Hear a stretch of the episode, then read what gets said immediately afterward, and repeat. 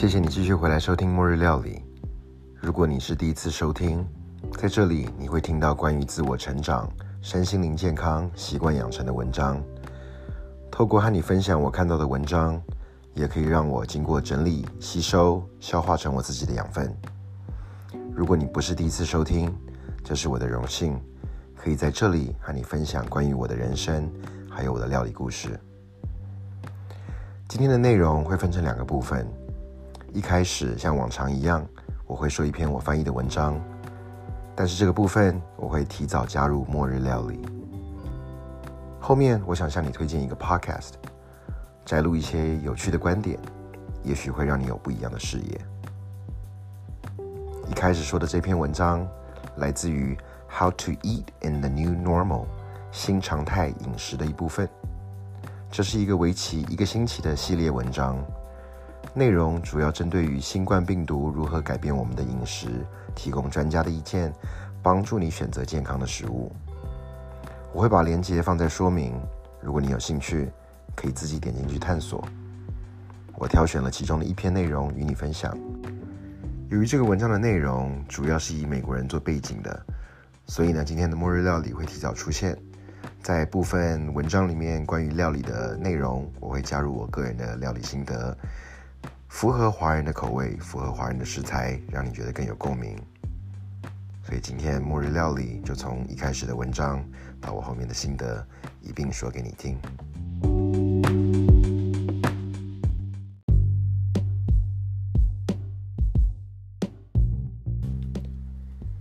Six calming reminders if cooking is stressing you out。厨房静心六大心诀。副标其实下厨料理不过就是让自己吃得健康一点。现在每个人都常在家里料理，不论是从 IG 的照片、我们家的洗碗机，或是街角有机超商的排队人潮，都可以证明。对部分的人来说，可能有生以来第一次。三餐都要自己准备，某些人可能早餐不做，让孩子自己吃麦片和三明治，晚上再好好料理秀一手，犒赏自己一下。即便是个狂热的料理达人，可能下厨的节奏也都因疫情而有所调整。不管你是哪一种人，至少你知道自己下厨好处多多。不说别的，省钱。在我们家里。每周我丈夫的午餐钱至少就省了一百块美金。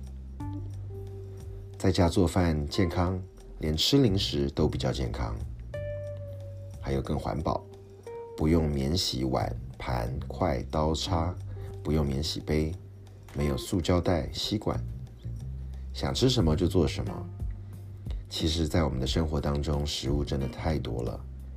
既然原本生活中的乐趣被疫情给剥夺了。何不在料理当中找到一点控制感和满足感呢？振作起来吧，在未来的好一阵子，你的料理技能可能会提升不少。接下来的厨房静心六大心诀教给你，不论你是新手还是经验丰富的厨师，都可以让自己或家庭多点提供食物的乐趣，让你轻松烹饪，从容料理。如果你可以做到让全家人扫盘、吸吮手指、欲罢不能，那可是人生一大乐事啊！一，Be honest，真心对待食物。首先，你应该很理解家里人的饮食习惯。如果去年不喜欢吃沙丁鱼罐头，现在应该也还是不会吃的吧？请注意冰箱里面储存的食物，这包含冰箱和冷冻库。超过六个月的东西就尽量避免食用吧。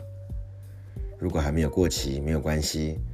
如果可以，尽量先把它们用完，为其他你想要料理的食材腾出空间。买东西的时候切记不要太贪心，没有人需要一大桶沙拉酱或是四打豆子的罐头。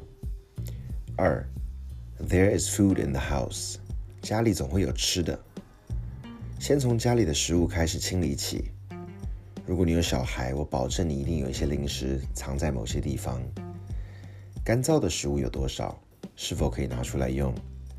干香菇泡一半的水先蒸过之后，可以冷冻冰起来。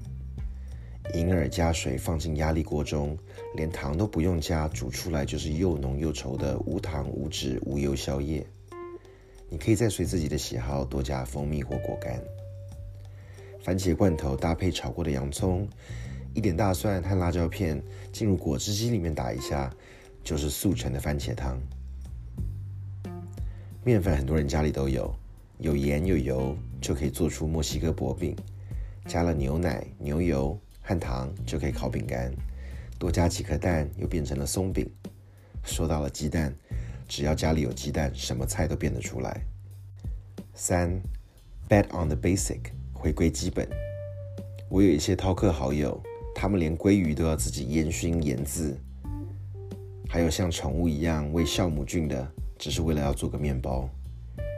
听起来很厉害，但是如果你没有学过烤面包，现在是不可能买一袋二十公斤的面粉，但你如果在家里时间变多了，学会把豆子从生煮到多汁软烂，把生米煮成蓬松的米饭，把鸡蛋的变化通透，这些都是让你一辈子受用无穷的料理低风险技巧。不说别的，先把刀工练好也都很棒吧。四，Make it last。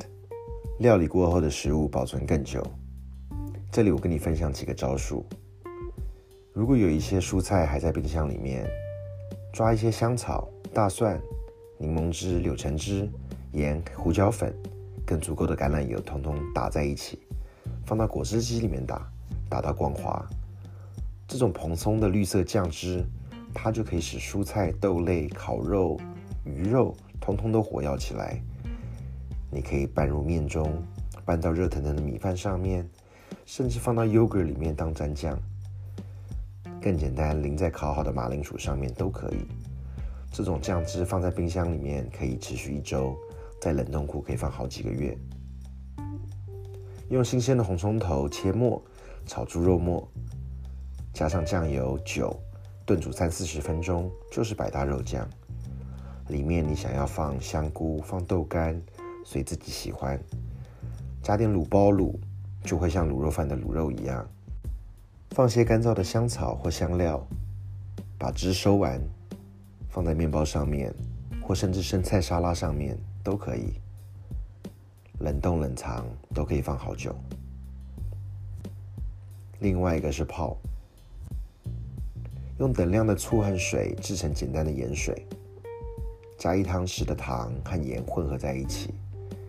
把切成薄片的红洋葱、甜菜、萝卜、辣椒、黄瓜、青豆、茴香等等，通通装到罐子里面去。在罐子里面把刚刚弄好的卤水加进去，盖上盖子摇一摇，可以放一两个月。这就是美国所谓的 pickle。还有前几天我的同事给我吃了一颗绿色的大蒜，那个颜色漂亮的就像玉佩一样的青绿色。咬下的口感非常爽口，它是用有机醋和剥好皮的大蒜，直接放在瓶子里面浸泡。如果有晒到太阳，大约七天就可以开始变色了。这种绿色的大蒜，少了大蒜的辣味，又平和了醋的酸涩，搭配面换水饺，健康又美味。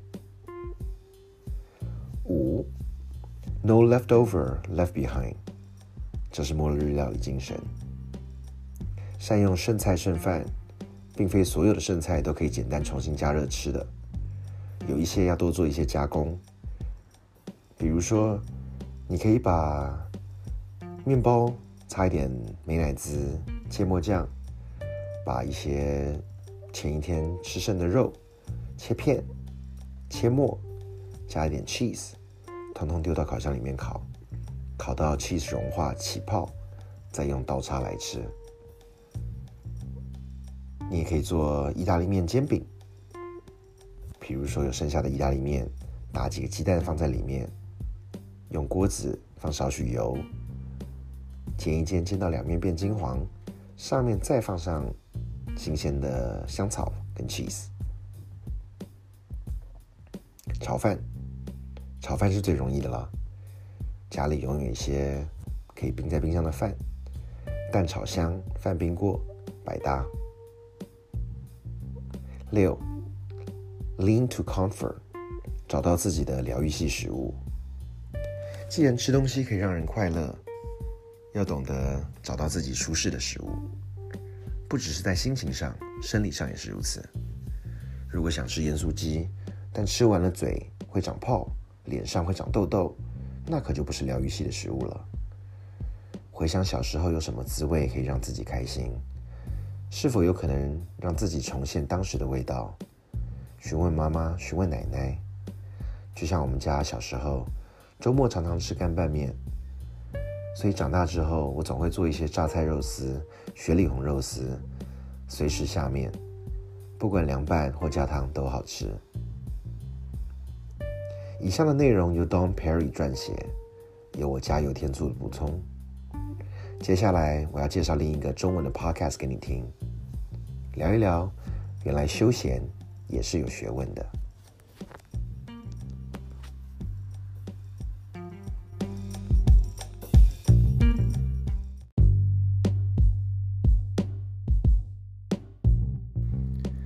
休闲也是一门学问，来自得到的 App 超级个体的课程，总共三百一十九讲。五十二周传授给你五十二个突破现状的学习加速器，这是其中的一篇，我会把链接放在说明里面。如果你有兴趣，也可以下载得到 APP。说起来你可能不信，加上周六周日，全年其实总共有一百多天，近三分之一的时间在休息。但一年过去了，很少有人觉得自己美美的休息过了，总觉得没有歇过来又要上班了。如果为了工作休息，根本就不叫休闲。大部分的人对于休闲的理解都是错误的。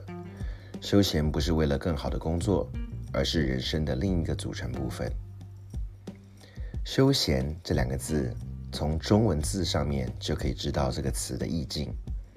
休是一个人靠在树上，没有在干活儿；闲是门里一个月。《说文解字》里认为“从门从月”，意思就是夏天晚上门关着，月光从门缝中透过来。这种心境，也只有真正在闲适的人才能够自在的体会吧。英文休闲 （leisure） 这个意境也相当有趣，它是来自于拉丁文里面跟 license 执照同一个词源的，意思叫做被允许的时光。你是否有允许自己一段时间不想名利、不谈是非，让自己完全的闲适下来，透着门缝，安静的看着月光呢？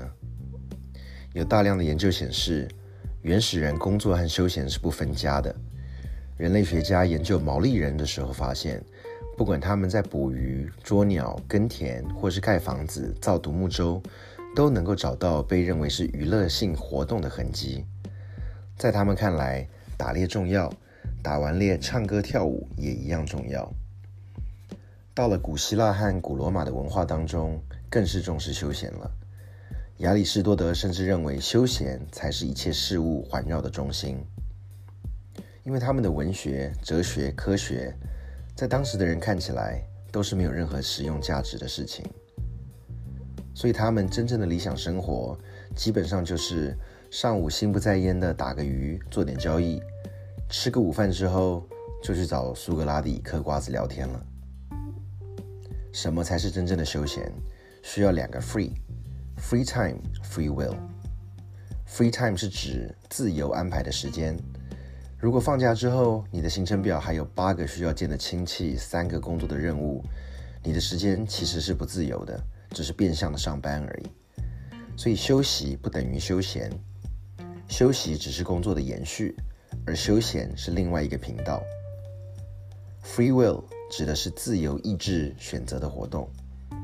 很多人对于假期要干什么，不要说自主意识了，下意识的就是看电视、玩手机、玩游戏、睡觉，下意识的去全世界最热门的景点，下意识的挤在一起拍照，再下意识的发朋友圈。一个好的休闲时间表的安排和计划背后的意志力和渴望，一定不比工作日程还要差。休闲是一种自由人的自由选择。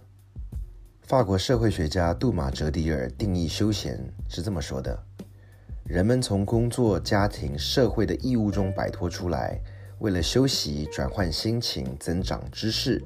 自发性的参与可以自由发挥创造力的任何社会活动的总称。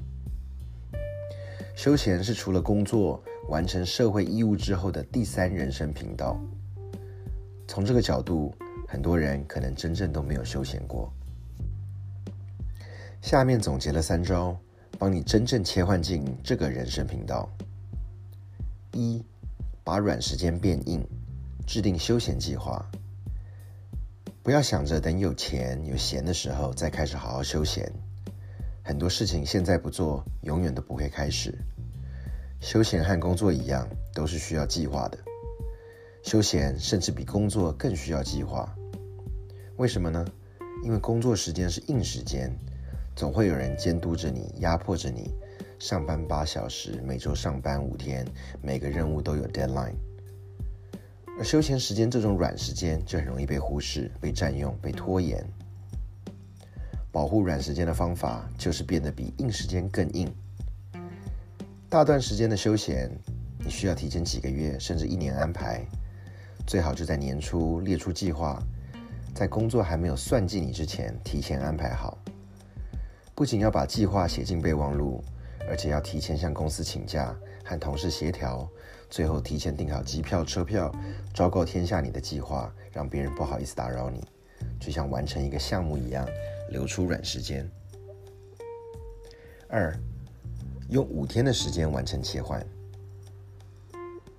几年以前，我去了日本参加一个活动，叫内观。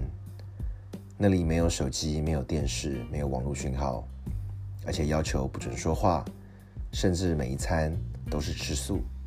那是一个非常奇妙的体验。在我们成年之后，很少和自己相处这么久。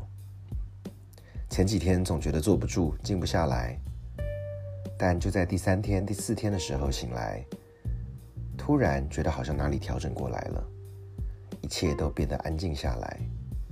突然觉得自己就属于在这里，心也就定下来了。如果每年都能够来这么一次。让人生有所沉淀，就真的没有白过了。其实这个体验有点类似像心理治疗里面的七十二小时。在心理治疗中，七十二是一个很神奇的数字。七十二小时以后，心理受害刺激的反应会逐渐降低。如果把外面匆忙的生活当做一种刺激，或许七十二小时，也就是心灵切换的必须时差。算上路程的一天。一个假期的第五天才真正开始，那时候你才真正进入状况。三，充分享受一品一件，与其被廉价的旅行团到处拖着走，不如多花点钱，少而充分的享受真正你感兴趣的事情。